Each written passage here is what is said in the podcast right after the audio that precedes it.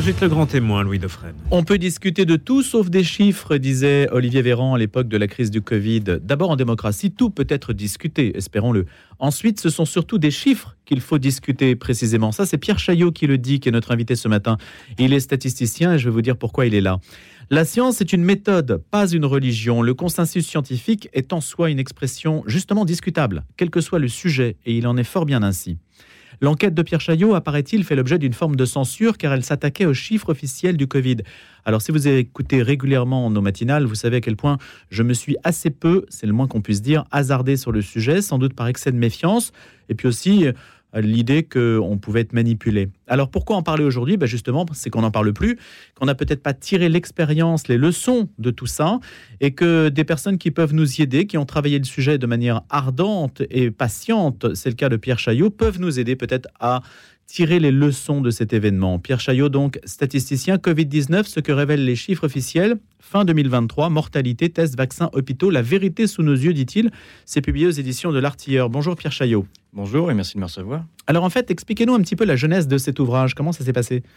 Comment ça s'est passé? Euh, Je suis statisticien de métier. Il se trouve que depuis euh, dix ans, en plus de mon travail, j'ai une petite chaîne YouTube qui s'appelle Décoder l'écho, sur laquelle euh, je décode plutôt les informations de type économique qui circulent, et notamment bon, ce qui est promu par les politiques et les médias comme étant la bonne pensée économique. Et je décode ça pour expliquer avec les chiffres officiels et les vraies définitions ce qu'on peut vraiment en dire. Et il se trouve que bah, en février 2020, euh, bon, je continue à faire des petites vidéos économiques sur différentes choses, le chômage, la dette, etc. Euh, la croissance peut-être? La croissance, évidemment, le PIB. Euh, et il se trouve que ben, on n'entendait plus parler que d'un nouveau virus tueur en Chine qui s'appelait le Covid. Il m'a paru quand même important de remettre les choses dans l'ordre et de donner des ordres de grandeur aux gens et de rappeler qu'à cette époque-là, on parlait en un mois d'une hécatombe de 2500 morts en Chine, dans un pays de plus d'un milliard d'habitants, il doit décéder 80 000 personnes tous les jours. Il me paraît essentiel de rappeler que c'était parfaitement ridicule et qu'on on était juste en train de compter des choses. Qu'est-ce qui était ridicule de compter? Euh, c'était ridicule de vouloir faire peur avec 2500 morts en un mois sur un endroit où il décède 80 000 personnes tous les jours. Voilà, c'est juste remettre l'ordre de grandeur. Et donc ça a commencé comme ça, donc devant les réactions extrêmement euh, virulentes qu'il y a eu avec cette vidéo qui était juste un rappel démographique, je me suis dit qu'on avait quand même un problème. Et le problème a persisté puisqu'en effet, on a fait euh, une crise énorme de quelque chose qui aurait dû être un non-sujet. Et donc j'ai continué tout au long de cette crise à informer les gens juste de ce qui se passait du point de vue de la démographie, de la mortalité, euh, des fameux cas, de expliquer comment est-ce qu'on comptait les choses et pourquoi ce qui se passait était un non-sujet et pourquoi il y avait une mécompréhension, une incompréhension totale des chiffres qui étaient présentés. Alors Pierre Chaillot, vous aviez accès à tous les chiffres? Les chiffres sont publics. Tout ce sont les sources publiques qui sont euh, tout à fait accessibles. Tout est accessible, donc la totalité, évidemment, tout ce que je dis, c'est sourcé, avec en face les chiffres. Euh, pour faire certains graphiques, j'ai écrit des programmes informatiques qui sont en ligne et tout est reproductible. C'est d'ailleurs comme ça qu'on fait de la science. Hein, et donc tout le monde peut vérifier, télécharger mes programmes, retrouver les graphiques et retrouver exactement les mêmes conclusions que, que, j'ai fait moi-même. Donc voilà, tout ça, c'est public, c'est en ligne. On peut le refaire, on peut se renseigner, retrouver les documents. Donc il y a eu une parution de cet ouvrage? Il y a eu une première parution de cet ouvrage qui a eu lieu en janvier 2023. Euh, donc oui, le livre a d'abord été relativement caché de la part des médias, on n'entendait pas parler. Euh, et puis il y a eu un. Alors comment l'expliquez-vous? C'est quand même curieux. Le fait de proposer une parole. D'abord, en avez-vous la certitude?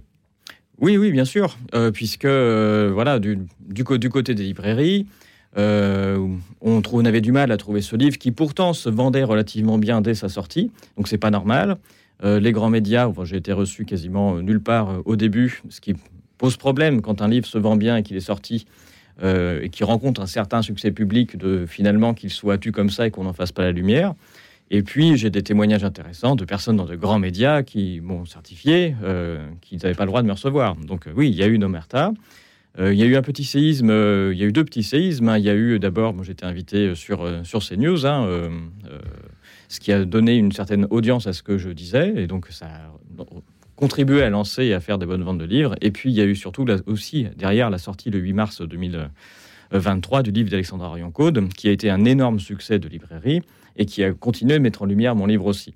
Et voilà, face au succès d'Alexandre Arion-Côte, qui est un personnage public, les médias ont changé de stratégie et devant, euh, voilà, ils ont arrêté de se taire et ont plutôt, sont plutôt passés à l'offensive à ce moment-là en expliquant qu'on était des complotistes qui racontaient n'importe quoi. Alors, est-ce que c'est le cas? Est-ce que vous êtes un complotiste qui raconte n'importe quoi? Eh bien, j'invite chacun à lire le livre pour se faire une idée soi-même.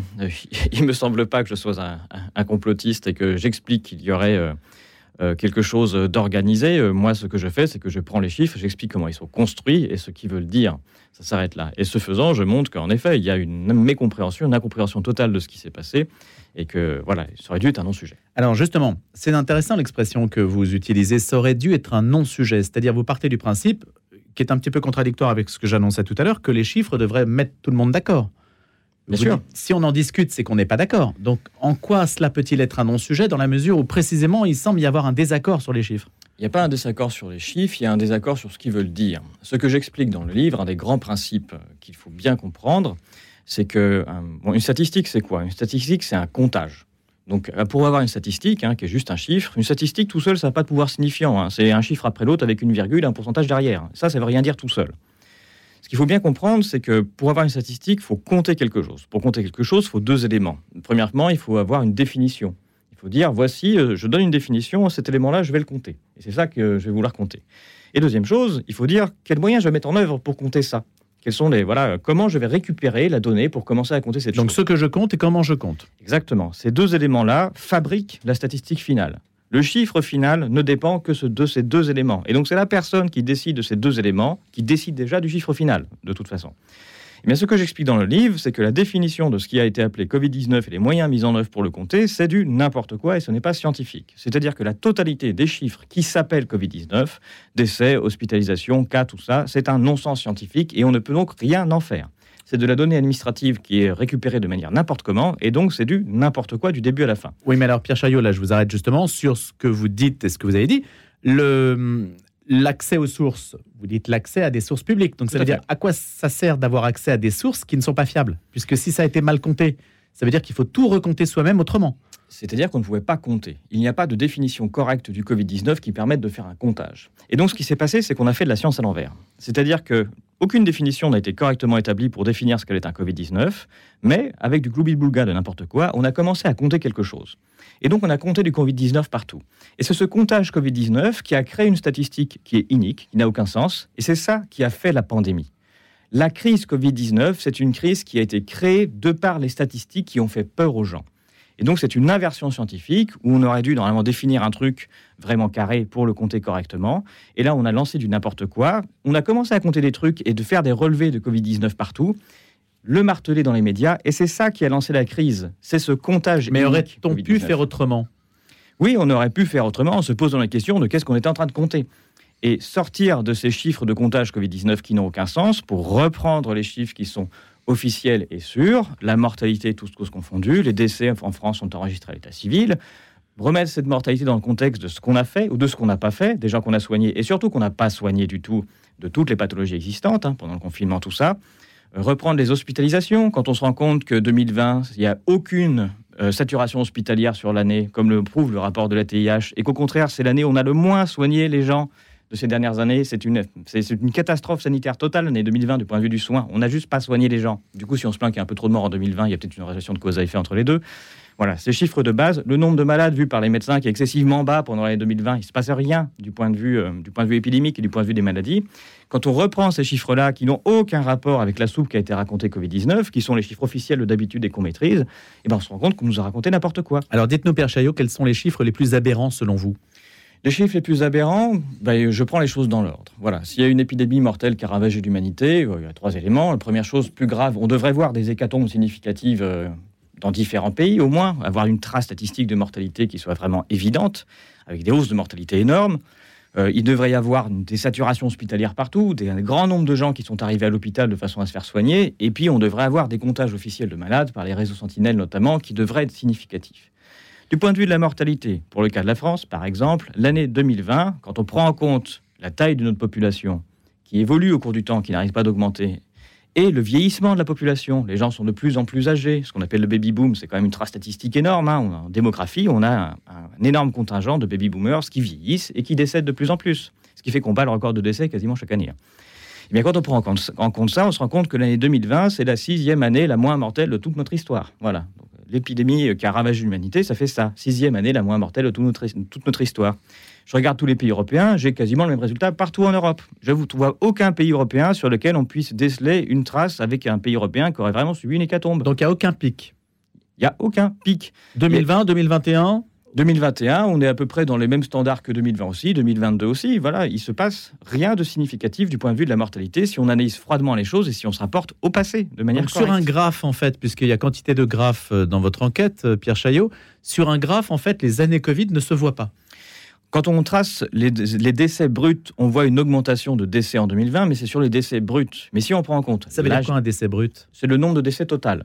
On a 650 000 décès en France. Bon, et on dit ah bah il y a beaucoup plus de décès qu'en 2019. Très bien, mais il faut prendre en compte l'augmentation de la population et l'âge des gens, et aussi que 2020 c'est une année bisextile au passage. Bref, on prend en compte ces éléments-là et on se compare pas que à 2019, qui est une année exceptionnelle dans toute l'Europe de mortalité, de faible mortalité, parce qu'il y a un hiver qui est extrêmement doux. Et d'hiver, il y a beaucoup de personnes âgées qui meurent quand il y a des hivers rudes. Et en France aussi, d'ailleurs. Hein. Bon, bref. Euh, du coup, quand on prend ces éléments-là, qu'on se compare un peu plus loin qu'à 2019, 2018, 2017, on se rend compte que non, il ne se passe pas quelque chose de significatif en 2020. Ça n'est pas vrai.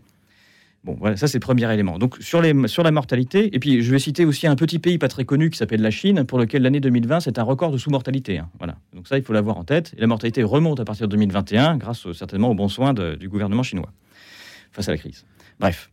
Euh, ça, c'est du côté de la mortalité. Je ne vois pas de trace où on puisse dire qu'il y a une hécatombe quelque part. Du côté des hospitalisations, je, l'ai dit juste avant, l'année 2020, c'est pas du tout une année où on a eu une augmentation des hospitalisations. Il y a eu une énorme baisse des hospitalisations parce qu'on a foutu tout le monde en dehors de l'hôpital en lançant le plan blanc maximal et en disant aux gens surtout venez pas à l'hôpital. Donc il y a une baisse énorme de l'utilisation de l'hôpital en France en 2020. Et euh, ce qu'on a compté Covid, qui est un globi-boulga, c'est 2% des hospitalisations de 2020. Donc il n'y a aucun problème Covid. Alors expliquez ce chiffre, 2% des hospitalisations de 2020. C'est-à-dire 2% des personnes qui sont allées à l'hôpital en 2020 ont été étiquetées Covid. Seulement 2%. Voilà. Et il y a des périodes, par exemple en avril 2020, pendant qu'on était confinés, qu'il y avait le plan blanc maximal, les hôpitaux étaient à 50% sous-utilisés. Il y avait un lit sur deux qui était vide. Donc imaginez un lit sur deux vide dans les hôpitaux, et parmi les gens qui étaient à l'hôpital, sur 100 malades, il n'y en avait que 7 d'estampillés Covid. Où est la saturation hospitalière prétendument liée au Covid? Ça n'existe pas dans les statistiques. Donc ça, c'est les hospitalisations. Donc là, on a un vrai problème. Donc la fable qui a été racontée sur les hôpitaux rassurés, pardon, euh, saturés, c'est une fable. Et ensuite, ça ne veut pas dire qu'il n'y a eu aucun moment, aucun endroit, des endroits saturés. Hein. Des endroits saturés en France dans les hôpitaux, c'est tous les jours, un peu, un peu tout le temps partout. du coup, il y a des, arrangements entre les hôpitaux où on envoie ces malades dans d'autres hôpitaux quand on est saturé, etc. La saturation hospitalière, elle est organisée depuis 30 ans, de toute façon, avec la baisse des hôpitaux. Donc ça, c'est pas nouveau. Donc les malades dans les trains, transportés d'une région à l'autre, tout ça, c'est du théâtre. Ça fait des belles images. Euh, non mais, euh, Pierre Chaillot, on peut pas imaginer qu'on ait monté ça pour faire de belles images. Ça correspondait à une réalité. Ça correspondait à une réalité. qui il était nécessaire de montrer ces choses-là de façon à entretenir et dire qu'il y avait quelque chose de très grave qui se passait. Mais ça, c'est complotiste, ça. Et de justifier la décision, les décisions gouvernementales, notamment celle de lancer un plan blanc maximal alors qu'il ne se passe rien. Euh, virer la moitié des gens des hôpitaux en disant on vous soigne plus, c'est une décision extrêmement forte qui a des impacts sur la santé des gens, des impacts directs qui se mesurent d'ailleurs dans la mortalité, euh, dans des petits pics de mortalité qu'on voit notamment en mars-avril et qui concernent des gens qui n'ont pas du tout été estampillés Covid. Donc ça, c'est un problème. Donc du point de vue des hôpitaux, voilà, il faut en être là, il faut prendre conscience de ça, lire le rapport de la TIH et euh, voilà, être atterré devant ce qu'on découvre. Et puis du point de vue des malades, bah, on prend les statistiques de malades du réseau Sentinelle, des gens qui sont comptés malades du Covid-19 depuis maintenant 4 ans. Voilà, et puis on, compare par rapport aux malades, qui, aux gens qui sont comptés malades par les médecins, par exemple, de ce qu'on appelle les états grippaux, hein, voilà, la grippe, ou certaines années, 2014-2015 par exemple, ou bien 2017-2018, on a ce qu'on appelle des épidémies, c'est-à-dire qu'on a un pic et un grand nombre de malades en même temps dans une population. On a jusqu'à 800 malades, en, je crois que c'est 2014-2015, en même temps euh, certaines semaines, 800 malades pour 100 000 habitants. Voilà, donc c'est comme ça, c'est le taux d'incidence. D'autres années, on a 400 malades pour 100 000 habitants, 600 malades pour 100 000 habitants. Et ça, c'est pour les états grippaux, les grippes de ces années-là. Pour tout ce qui a été compté Covid, on n'a jamais dépassé 150 malades pour 100 000 habitants de compter. Si on pose un seuil épidémique, c'est-à-dire un seuil à partir duquel on peut se dire, voilà, là, il y a vraiment suffisamment de malades pour dire qu'il y a une épidémie, on peut le mettre à 200, comme on le fait d'habitude, ça veut dire que la phrase sémantiquement juste, c'est il n'y a jamais eu aucune épidémie de Covid-19 en France. Jamais, statistiquement, on a pu déceler une épidémie, c'est-à-dire un nombre de malades. Mais c'est-à-dire, quelle est la définition que vous donnez alors de l'épidémie? À partir de quand y a-t-il épidémie? Si justement, euh, ce sont des seuils que l'on définit qui sont arbitraires. À partir de quand estime-t-on qu'il y a une épidémie? Et d'autres pays ont estimé que le monde a été à l'arrêt quand même. Pierre Chaillot, c'est difficile d'imaginer que le monde eût été à l'arrêt sans aucune raison. Le monde. c'est, je pense, la faiblesse de l'argumentation. Euh, le monde a été à l'arrêt, euh, tout à fait, pas sans aucune raison, mais à cause de quelque chose qu'on a compté qui s'appelle le Covid-19, que l'on a compté n'importe comment. Alors que si on prend froidement les vrais chiffres d'une épidémie. Mais que l'on ait mal compté, on veut bien le croire, parce que c'était sans doute difficile à compter, mais que l'on ait. Que l'on n'ait rien compté, ça c'est difficile quand même à croire. On n'a pas rien compté, on a mis en place un comptage qui n'a aucun sens. Un vrai comptage d'une épidémie, c'est compter le nombre de malades. Du point de vue des malades, il ne s'est rien passé. Ce à quoi on a fait peur aux gens, c'est avec ce qu'on appelle des cas, ce qui est extrêmement différent. Alors, différence entre malade et cas, alors Ce qu'on a appelé cas, ce sont des gens qui ont été se mettre un écouvillon dans le nez ou ailleurs et qui sont sortis avec un test positif. Ce que je montre dans le livre, c'est qu'il n'y a pas le moindre rapport entre un test positif et un malade. Il n'y a juste pas de rapport entre les deux. Donc quand vous êtes positif, vous êtes malade? Non. Dans la majorité des cas, quand vous êtes positif, vous êtes en parfaite santé. Et inversement, quand vous êtes malade avec des symptômes, dans la majorité des cas, vous sortez avec un test négatif. Il n'y a donc aucun rapport statistique entre un test et un cas. Je vais prendre un exemple. Euh, vous connaissez les tests de grossesse voilà, c'est un test aussi, donc c'est-à-dire que quand une femme veut savoir si elle est enceinte, elle peut le faire pipi sur un test de grossesse. Les tests de grossesse ont une certaine fiabilité. On peut même calculer la fiabilité du test de grossesse. Bon, vous prenez des femmes enceintes, un très grand nombre, vous leur faites faire pipi sur un test. Tout test qui ressort négatif, c'est ce qu'on a appelé un faux négatif. Ça va nous permettre de calculer la sensibilité du test. Inversement, vous prenez des hommes, vous prenez des femmes pas enceintes, vous leur faites faire pipi sur des tests. Tout test positif, ça s'appellera un faux positif. Ça permet de calculer la spécificité du test. La réalité, c'est pas le test. La réalité, c'est le fait d'être enceinte. Bon, le fait d'être enceinte, on appelle ça un gold standard pour le test. Maintenant, je pose la question, pour les tests anti-Covid, quel est le gold standard clinique? Comment a-t-on pu mesurer la sensibilité et la spécificité du test? Réponse, ça n'existe pas. Pourquoi? Bien parce qu'il n'y a aucun symptôme spécifique, ni aucun tableau clinique spécifique à ce qui est appelé Covid-19. C'est un... En clair, on ne sait pas ce qu'on mesure. On ne sait pas ce qu'on mesure. Donc quand on lance des tests, on fait juste du n'importe quoi du point de vue clinique. Et donc on déclare des gens asymptomatiques comme malades. C'est comme si, donc voilà, le test de grossesse n'est pas parfait. Vous lancez le test de grossesse général sur tous les petits garçons de 5 ans de l'Union européenne, qui doivent être 5 millions, vous aurez des tests positifs. Qu'est-ce que vous faites avec un petit garçon de 5 ans qui vous regarde droit dans les yeux avec son test positif? Vous lui faites démarrer un suivi de grossesse, de grossesse asymptomatique évidemment, hein, voilà. Puis euh, au bout de 9 mois, vous l'amenez en salle d'accouchement tranquillement. Non, la réalité c'est pas ça. Mais c'est pareil. On dit à tous les gens qui, sont, qui étaient en parfaite santé, qui ont fait un, test et qui sont retrouvés positifs, avec des grandes vagues de tests qu'il y a eu à différents moments, ces gens-là, en parfaite santé, étaient juste en parfaite santé. Mais pour des besoins statistiques, on les a confondus, on a dit, bah, ce sont des cas. Voilà. Et on les compte comme étant des malades en parfaite santé, ce qui est un non-sens total.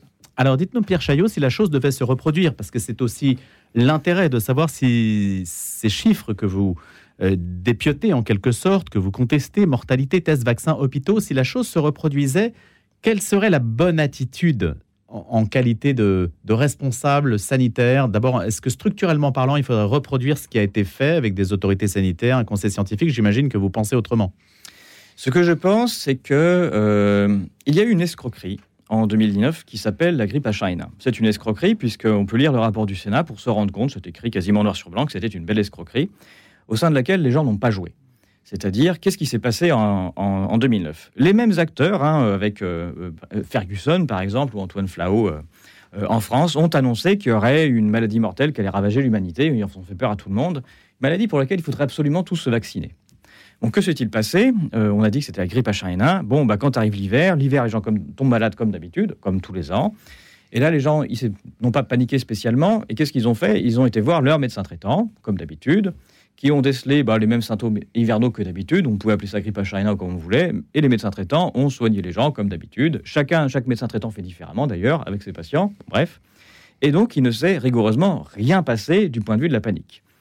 Euh, et puis bah voilà, les gens très malades allaient à l'hôpital, comme d'habitude, etc. Et donc la vaccination a assez peu fonctionné. Il y a quand même eu 5 millions de personnes qui ont été vaccinées à l'époque.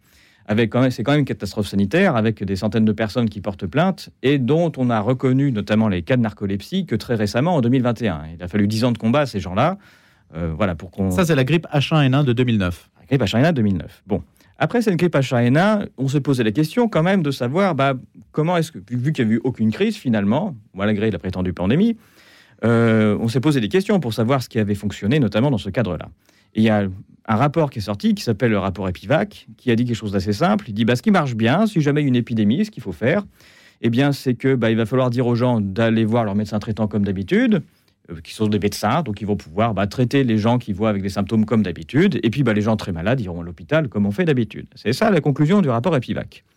En 2019, il est sorti un autre rapport qui s'appelle le rapport Orsan-Reb, qui a dit quoi? Maintenant, on est des grands scientifiques qui ont tout compris aux épidémies, et la première chose qu'on fera, c'est une épidémie, rapport de 2019, je le rappelle, souvenez-vous des dates, ce sera d'interdire l'accès de tous les malades de la nouvelle pandémie à leur médecin traitant. Ils n'auront plus le droit d'y aller. Et à la place, ils iront dans seulement 38 hôpitaux habilités sur les 1500 hôpitaux que compte la France. Et je ne parle même pas des cliniques. Et donc, qu'est-ce qu'a fait le gouvernement quand l'OMS a déclaré un état d'urgence pandémique en 2020 Ils ont appliqué Orsan-Reb. Et donc, ils ont dit à tous les gens, surtout n'allez pas voir de médecin traitant, vous irez dans seulement l'un des 38 hôpitaux habilités. Bon, ils ont dit ça, tous les nouveaux malades du Covid-19, vous faites ça. Comment on reconnaît un malade du Covid-19? Quels sont ses symptômes? Eh bien, il peut avoir de la toux, du nez qui coule, des maux de tête, de la fatigue, des nausées, des diarrhées, des difficultés respiratoires, euh, tout. Tous symptômes. Donc c'est-à-dire qu'il y a 67 millions de Français dont il y a tous les jours des gens qui tombent malades, ça s'appelle un flux, et ça correspond quand même à des centaines de milliers de personnes tous les jours, à qui on a dit ne voyez plus votre médecin traitant, voilà, et dirigez-vous vers l'un des seuls 38 hôpitaux ouverts. Et donc qu'est-ce que ça fait? Là, oui, on a créé une saturation exactement à cette date-là, mi-février 2020, dans ces 38 hôpitaux-là.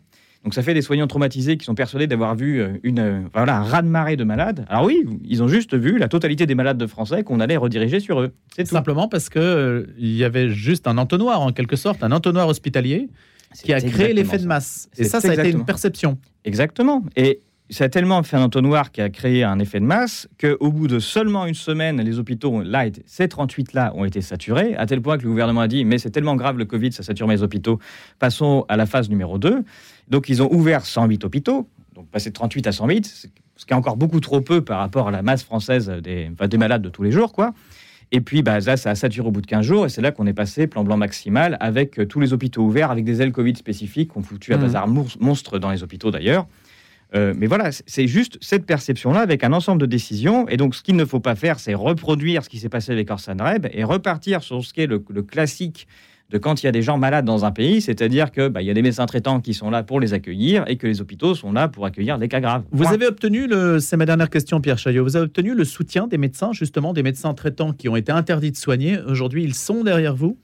Ça dépend lesquels. Il y a des médecins traitants, on va dire, de la vieille école qui ne comprennent pas pourquoi on les a exclus alors que leur métier c'est de voir des malades. Et il y a tout un tas de médecins traitants qui n'ont pas compris ce qui se passe et qui, encore aujourd'hui, je l'ai vu euh, récemment, demandent à des patients de se tester avant de les voir. C'est-à-dire qu'on a une armée de médecins traitants qui refusent de voir des malades pour un peu que ça les contamine eux-mêmes.